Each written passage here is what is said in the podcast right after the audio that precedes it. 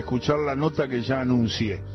Sí, Ricardo Horvath, Café Bar Villares, qué programa de radio, mamita, qué maestro. Bueno, creo que de arranque, Ricardo, usted con San Filipo, el nene fue un goleador extraordinario, extraordinario, usted de entrada no se llevaba bien con San Filipo, estaban lo había tomado en una racha negativa pero después lo terminó reconociendo, ¿no, Ricardo Horvath? Mira, con mi viejo íbamos a la cancha para ver la reserva, no era cuestión solamente de la primera. Yo recuerdo un año en que Pontoni era el director técnico del equipo, pero a su vez se daba el lujo de jugar en la reserva. Gordo, ¿cómo era? El tipo estaba entre la media cancha y el inicio del área. En algún momento lo tengo patente en la mente. El tipo hacía un movimiento con la panza, desubicaba a todos los defensores y le tiraba la pelota a San Filipo diciéndole hace el gol. Y San Filipo lo erraba y lo reputeábamos y después tuvimos que aplaudirlo a lo loco porque se transformó el gran goleador de San Lorenzo. Bueno, cosas que pasan en el fútbol esos recuerdos, esas historias de San Lorenzo del fútbol que cuenta Ricardo Horvath en nuestro Todo con Afecto.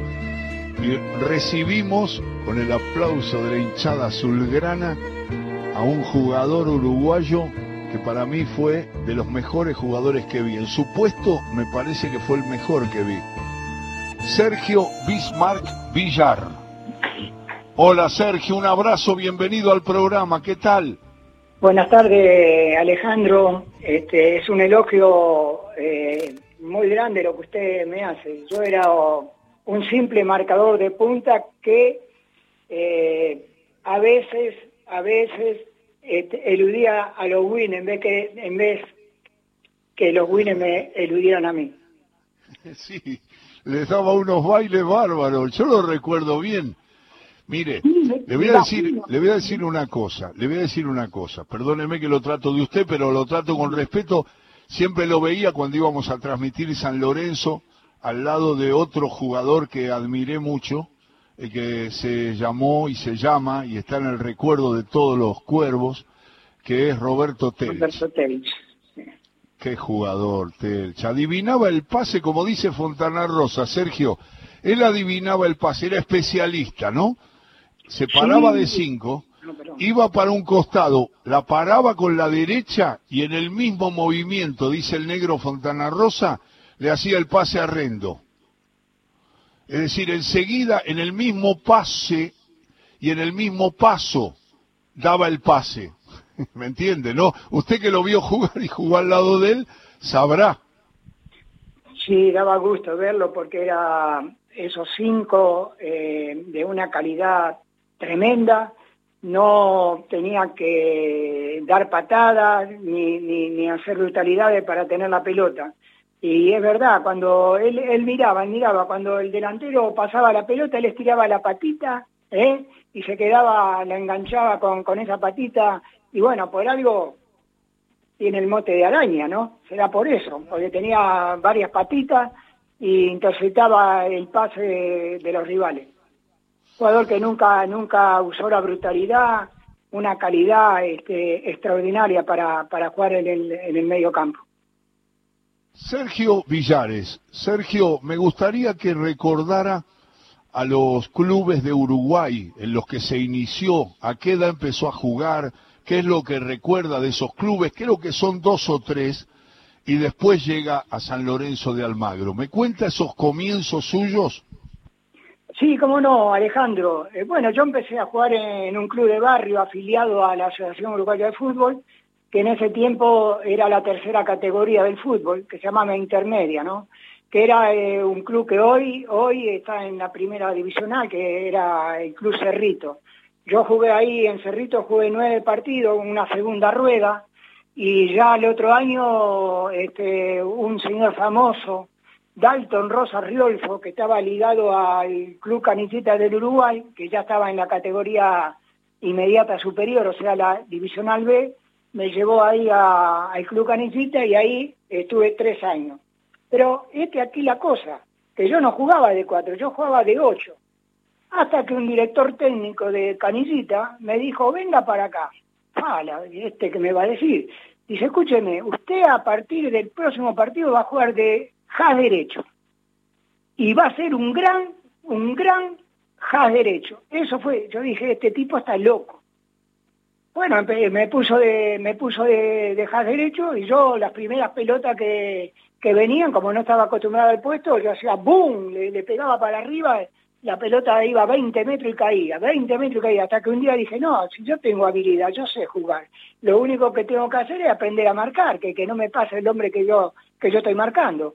Y bueno, y de ahí empecé, empecé a jugar y al otro año, felizmente, eh, Defensor se fijó en mí y me llevó a Defensor y ahí jugué dos años, el 66 y el 67. Y a principios de enero ya este, vine para, para Buenos Aires y bueno, para San Lorenzo. Eh, en el año 68, ¿no? En el año 68, el 5 de enero del año 68 yo pisé tierra argentina y me incorporé a San Lorenzo de Almagro, una cosa rarísima, ¿eh? Porque le explico, a mí me fue a buscar una persona que iba a buscar jugadores, Espinio, y este y, bueno eh, me trajo acá me parece que me ofreció a un par de cuadros de, equipos no quisieron nada y bueno de, San Lorenzo me eh, sí aceptó pero cuando me vi se quería morir cuando me vieron porque ellos pensaban que era un tipo Ubini, Edgardo González, o muchacho Forlán, que medían un metro ochenta, un metro setenta y nueve, y yo era chiquitito, pequeñito, unos sesenta y cuatro, una cosa así, y dijeron, y este, no, lo vamos a matar. Bueno, pero felizmente, para mí, hubo un técnico brasilero que le gustaba el fútbol, y bueno, como no me conocía, me probó, me probó, va, me puso en el equipo, en el equipo, digamos, titular ahí, cuando vio que, que yo jugaba, eh, que acariciaba la pelota, que tenía este, habilidad con ella, y ahí no me sacó nunca más. Y bueno, felizmente después se formó eh, el famoso equipo de los matadores, que fue el, primer equipo campeón invicto del fútbol argentino, ¿no?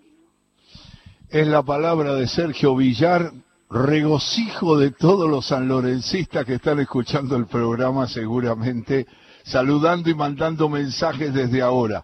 Sergio, dos cositas. Una, cuando usted viene acá, habló del 5 de enero, y usted es del 5 de enero de 1944, si no tengo mal los datos, nacido en Montevideo, ¿estoy bien? Fue el día de mi cumpleaños, fue un regalo que me hizo San Lorenzo Almagro, sin saberlo. Qué bueno, qué bueno. Sí, acá tenía ese dato y lo quería decir, y lo quería expresar. Nombre al entrenador brasileño que es Elba de Padua Lima, Tim, era el gran técnico que a usted eh, lo, lo, lo, cobijó y, armó ese equipo impresionante de los matadores, ¿no? Sí, San Lorenzo venía con, con, este, una base y a esa base se le sumaron ese año cuatro jugadores y este y entre esos eh, vine yo, ¿no verdad? Y bueno, con esos cuatro jugadores más la base que tenían, este, se armó el famoso equipo de los matadores con jugadores muy buenos, excelentes jugadores que, que, que, no tuvieron cabida en ese equipo, porque ese equipo era, era, era maravilloso como jugaba. Y, este, y bueno, no, eh, a veces podían entrar un ratito, este, pero mucho más de eso no. Pero hubo jugadores extraordinarios que tuvieron que estar en el banco casi todo el año. Tenía un plantel extraordinario y grandes jugadores. Usted llega en el 68 y efectivamente, como dijo Villar, San Lorenzo logra en forma invicta el campeonato metropolitano de ese año.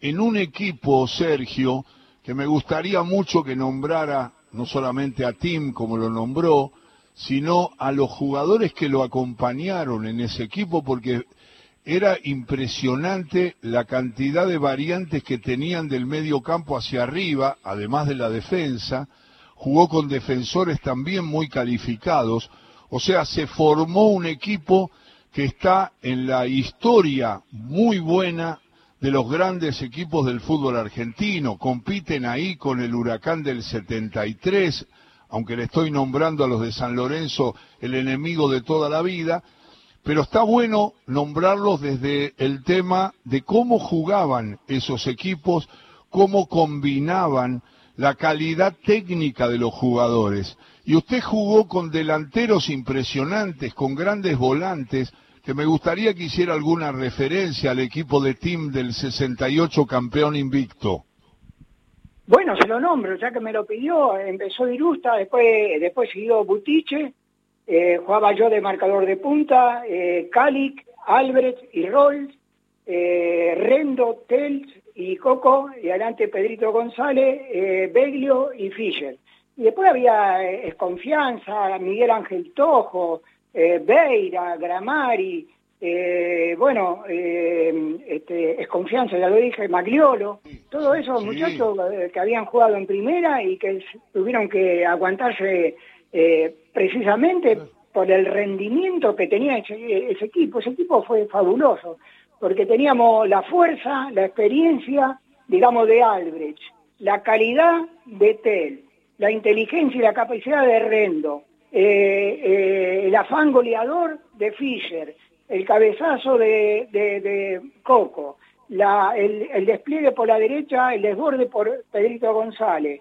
O sea, una cosa, Belio, extraordinario. Dentro del área te, hacía cuatro, cuatro, cuatro pisadas, una cosa extraordinaria. Y bueno, y así felizmente ese equipo jugó con un técnico que te dejaba jugar. Un técnico que hablaba poco y solamente corregía en el entretiempo. Ponía unas chapitas en la mesa de masaje y hacía los movimientos correspondientes. ¿Cómo correspondiente? Si nosotros teníamos una falla, decía, bueno, hay que, hay que mejorar esta falla que tenemos acá. ¿Y cómo se mejora? Con esto y con esto y veía muy bien los defectos del rival. Entonces lo que hacía era precisamente decirnos a nosotros por dónde eh, eh, era más flojo el rival, por dónde había que atacar, por dónde había que entrar. Y así con esa simpleza el equipo lo entendió, lo comprendió y bueno, y ya sabe que el partido más difícil fue la final con, el, con Estudiantes, ¿no? Eh, había dos series en aquella época, habíamos sacado creo que 14 puntos o 12 este, de una serie a la otra, pero como estudiante había salido campeón de la otra serie, hubo que enfrentarlos. Y eh, llegó un momento que íbamos perdiendo 1 eh, a 0, después este, empatamos, hubo alargue y bueno, tuvimos la suerte, la fortuna y la dicha de convertir el segundo gol y salir campeón. Qué bárbaro, qué relato de Sergio Bismarck Villar. Eh, Sergio, con todo respeto porque no lo sé, ¿por qué le dicen sapo? Ay, qué curioso, ¿no? Eh, bueno, en realidad yo vivía en un barrio este, donde había, eh, en la esquina de mi casa, se formaba un charco de agua, ¿sí? Entonces cuando yo iba al almacén, mi mamá me decía, bueno, anda a comprar azúcar, el cuarto de azúcar, yo que sé, iba al almacén y pasaba por el charquito y me largaba ahí. Eh, entonces la vecina que vivía en la esquina, una vuelta salió, de repente mira así para el costadito y me vio a mí chapaleando, parece que yo movía los pies, las manos, yo qué sé qué hacía. Y salió corriendo y le dice, mamá, mamá, mira parece un sapito. Y bueno, de ahí quedé, cada vez que pasaba, me decía, mira el sapito, mira, iba el sapito, iba el sapito, y ahí seguramente lo oyó otra persona, y bueno, y se extendió este, por todo el barrio, digamos. Y, por todo el fútbol. Sí, después, después acá, después Alejandro, a mí no me conocían aquí, a mí no me conocía nadie acá cuando yo vine, la verdad. Y resulta que vinieron unos amigos de, de, mi barra, de la barra de muchachos, de chiquilines, y entonces eh, vinieron acá a Buenos Aires y fueron a San Lorenzo a saludarme, y entonces me dijo uno, hola Sapo, ¿cómo te va? y pasaba uno de estos muchachos del plantel, escuchó eso, se lo contó, se lo chimentó a los demás compañeros y de ahí el sapo.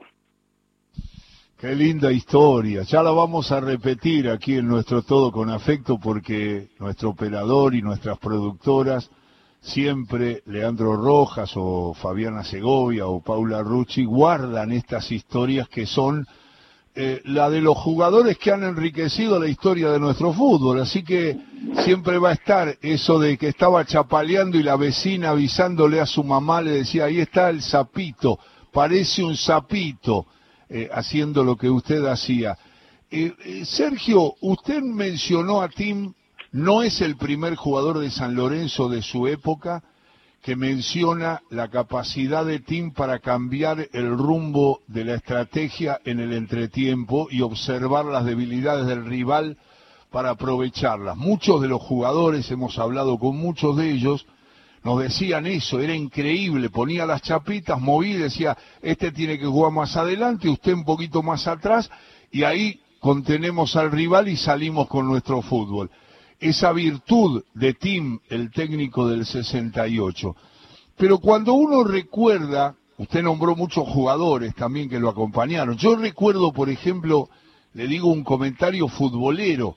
Yo no, no, no, no fui hincha ni soy hincha de San Lorenzo.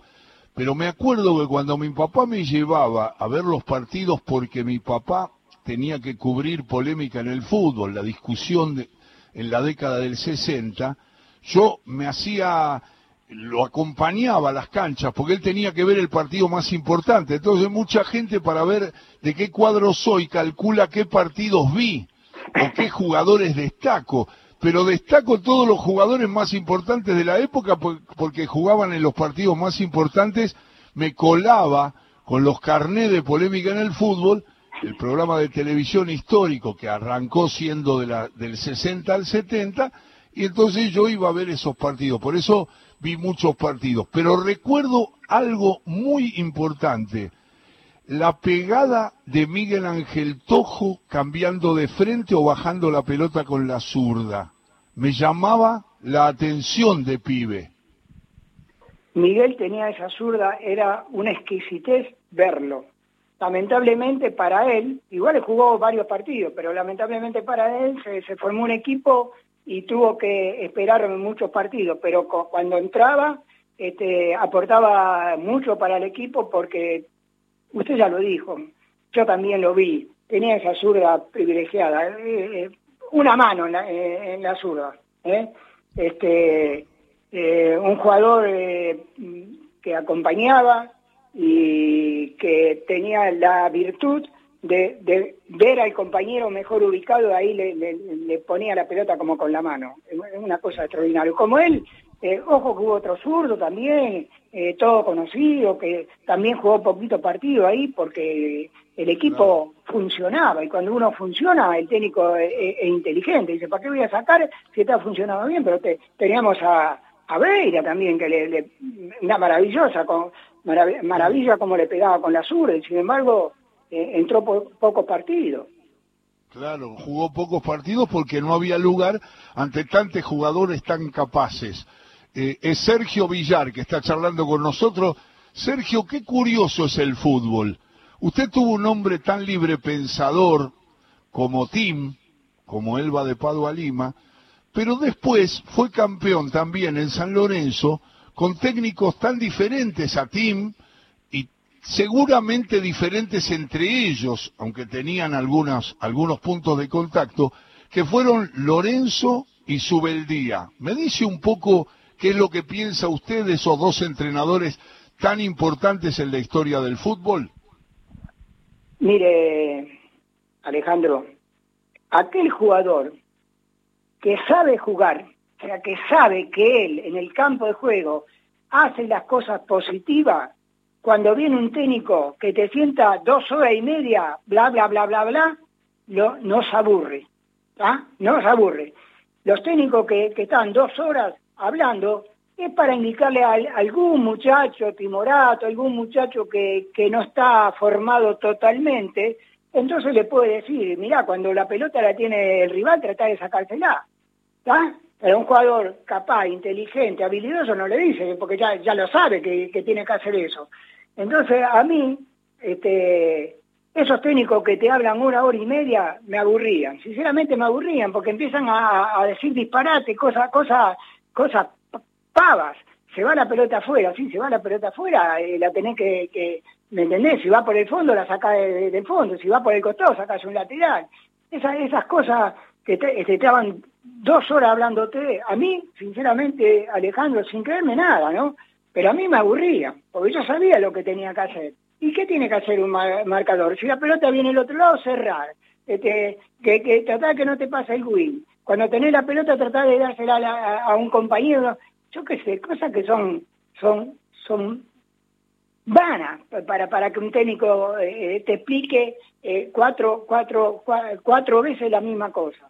Entonces, esos técnicos a mí me aburría, a mí me, me, me dejaba jugar, eh, Carnilla te dejaba jugar, lo que se Pedernera, un señor, todo un señor, porque armaba el equipo y los que salen al campo de juego son los jugadores y los jugadores resuelven en el momento. No, no está pensando, ah, no, el técnico me dijo que cuando yo agarrara la pelota, la pisara de vuelta, haga una madre. No, no, eso, eso le sale del jugador. El jugador ya lo lleva adentro, no precisa que un técnico te lo diga, te lo repita.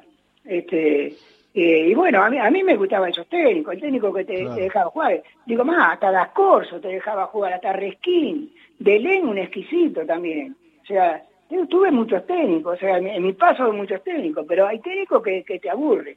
Este, hay otros que, bueno, te dan, te dan, eh, eh, te dan una cierta libertad y otros te dicen, no, bueno, yo tuve un técnico este, que no lo voy a nombrar, pero me decía, usted me vio jugar, Alejandro, ¿sabe cuál era mi juego, no verdad? Entonces me decía, eh, hasta la mitad de la cancha, no me dejaba pasar la mitad de la cancha, y yo qué hacía, yo estaba a tres metros de la mitad de la cancha, yo cuando agarraba la pelota, trataba de pasar la, mitad de la cancha, combinar con Rendo en aquel momento, este, tirar un, un, pase eh, cruzado a, a Beglio o meterle un pelotazo para que corra González, yo, que esas cosas que, que uno, uno lo hace en el campo de juego. Y, este, este técnico me dijo, usted y yo me aburría, me aburrí, me enojaba y jugaba mal. Porque ¿cómo, cómo me va a decir usted no pase la mitad de la cancha? Y bueno, y hay de todo, hay de todo, Alejandro. Claro. Sergio Villar, qué interesante lo que dice para pensarlo. Sergio, y una cosa, usted llegó a jugar con un goleador histórico de San Lorenzo, maestro de la definición, de lo que yo vi. Usted lo tomó más grande ya, en la vuelta en el 72, y es el nene San Filipo. ¿Me puede decir algo del nene? Y que tenía el arco en los ojos. Él, lo único que tenía era, el arco, la pelota en los pies y, en los pies de él la pelota seguramente iba a tratar de, entrar en el arco rival. es un goloso del gol, fue, fue toda la vida.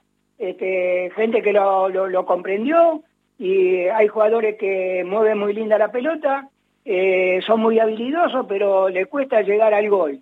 Y este, este hombre estaba muy ubicado y cuando le llegaba la pelota eh, tenía, como se dice habitualmente, no invento mío, ¿no? El arco entre ceja y ceja. Y bueno, y ahí, y ahí él, él, gozaba, él gozaba con, con, con, el remate y con el gol. Siempre colocado, ¿eh? Lo que vi yo. Siempre colocado, nunca al bulto. Siempre buscaba el, el palo, era un gran oportunista, pero usted ya cuando lo recibió en el 72, era un jugador más eh, intelectual, más organizador, eso lo dice Fontana Rosa. En un análisis se asociaba mucho más, antes jugaba muy como referente de área, jugaba con el 10, pero, pero era muy 9, digamos. Pero cuando jugó con ustedes en el 72 me parece que se asociaba más, pero la definición, la capacidad en la definición no la perdió nunca. Lo que pasa es que cuando uno tiene muchos años de fútbol y está llegando eh, casi a su término eh, futbolísticamente, este, se da cuenta y cambia. Ya no era el, muchacho de, 25 años, eh, dámela que yo, yo miro, te este, doy dos pasitos y, tiro al arco y hago el gol. Era otra cosa, ¿no verdad?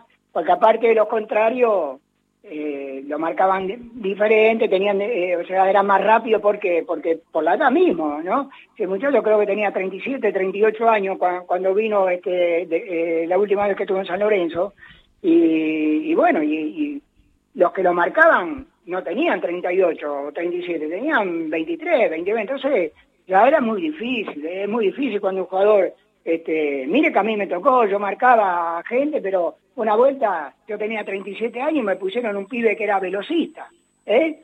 Velocista. Claro, yo, yo tenía una trayectoria bárbara, había jugado 15 años en primera, yo qué sé, eh, fenómeno. Pero este muchacho era velocista, entonces le tiraban la pelota larga, 50, 40, 30 metros adelante y el tipo picaba. Cuando yo me daba vuelta me, había sacado 5 metros de ventaja. Eso me ocurrió en Olboy. ¿Eh? Yo cuando terminé mi carrera en Olboy, bueno, una vuelta jugamos contra un equipo y el equipo puso puso un, velocista. después de que pasó, me, eh, se comentó todo. Antes no sabía, pero yo, yo, yo me daba vuelta y el tipo estaba a cinco metros mío. ¿Y cómo era la mano? Claro, como yo era veterano, este, el pibe era, era jovencito, con ansia de triunfar y bueno. Y eso le pasa a todos los jugadores. A todos los jugadores vamos decayendo un poquito, por más calidad que tengamos. O sea, porque la fuerza va mermando, por, por eso dejamos de jugar en, en algún momento. Es un exfutbolista uruguayo de San Lorenzo, tiene la camiseta de San Lorenzo, más allá de mencionar este paso por All Boys.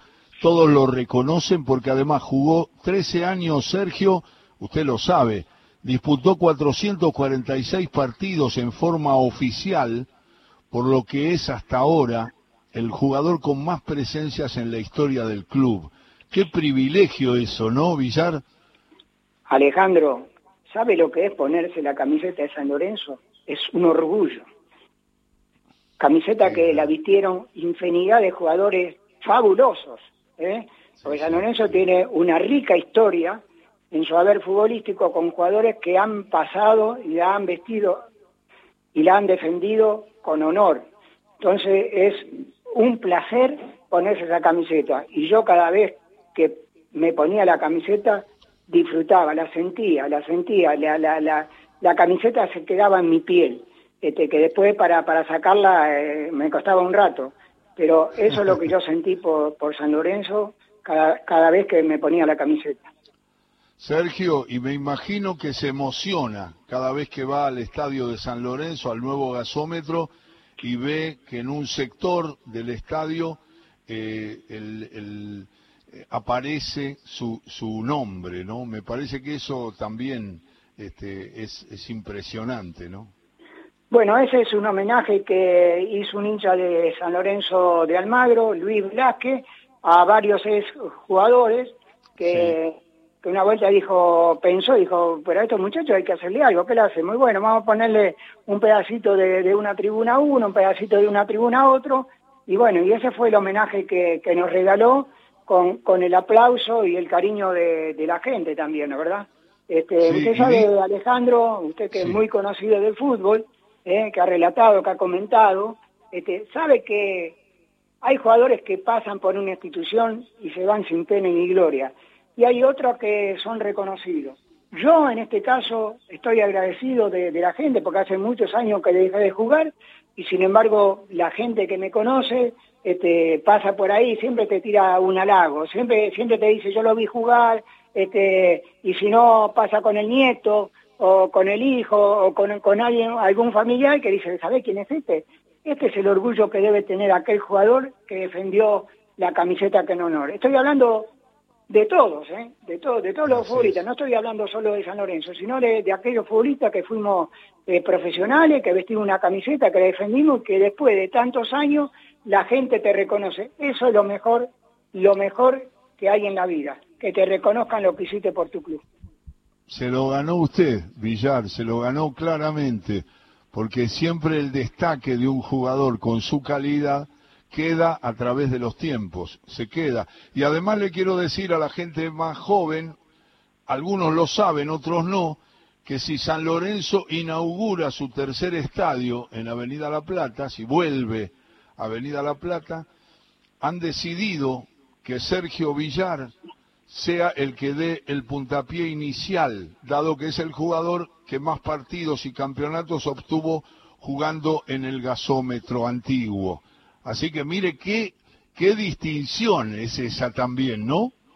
Eso es una primicia que lo, lo, lo, tire usted ahora en este momento, porque en realidad yo no sé absolutamente nada, porque supongo que hay, hay otros jugadores que también se merecen el, dar el, estar ahí en presente en el momento que se inaugure. Ojalá que Dios me dé vida para, para poder ver y para, para poder estar ahí en el lugar que yo desarrollé toda mi carrera futbolística. Ojalá.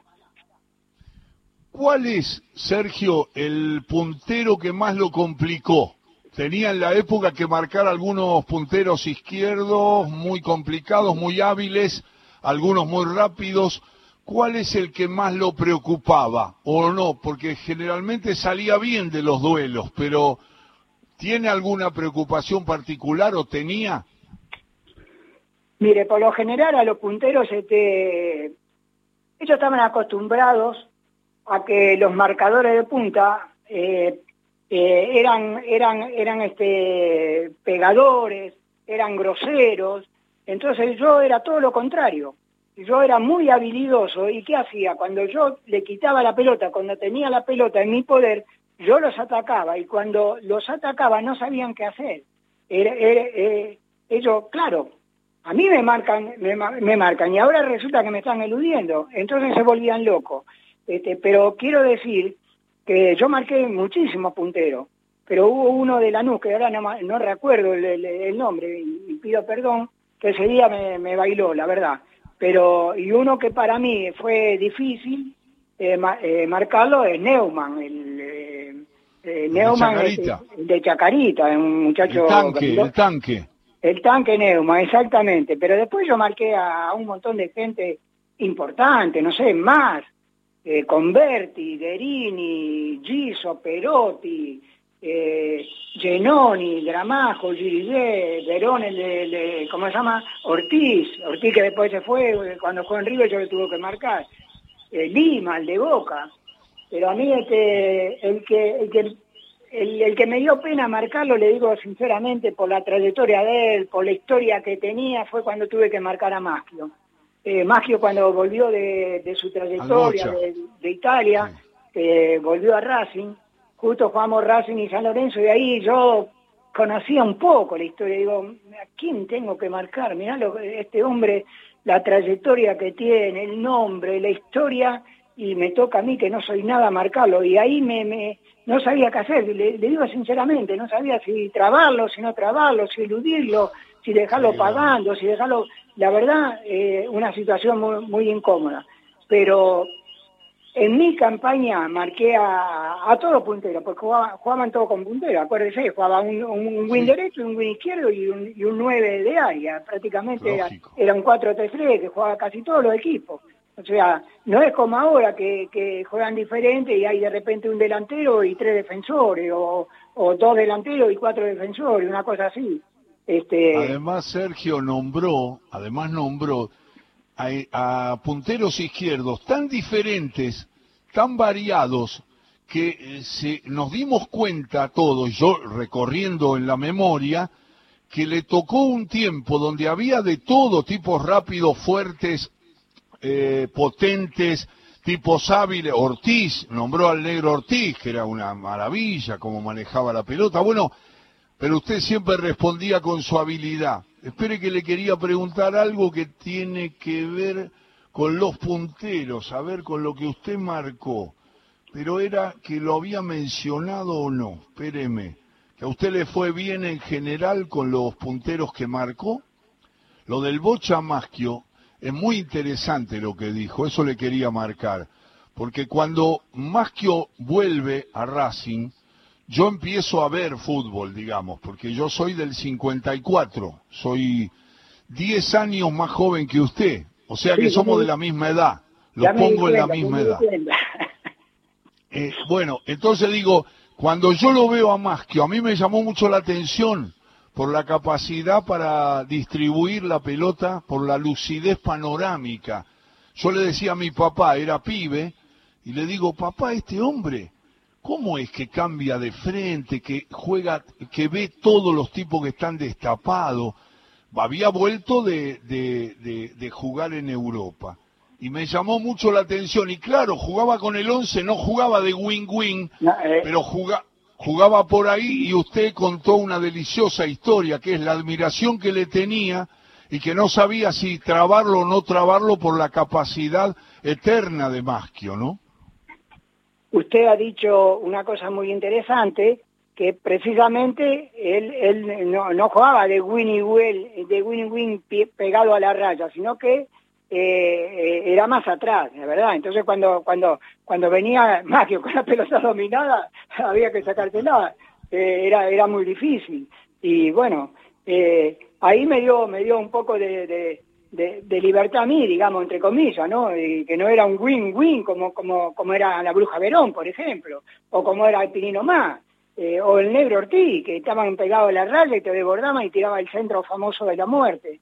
O sea, ahí jugaba más atrás y bueno, eso, eso me dio a mí un poco de, de, tranquilidad, de, decir, bueno, este cra, este hombre este, que tiene una trayectoria terrible, eh, yo no tengo, no tengo que encimarlo, digamos, estar constantemente eh, pegadito a él, sino que cuando, cuando se arrima la línea, bueno, trataré de, marcarlo, ¿no?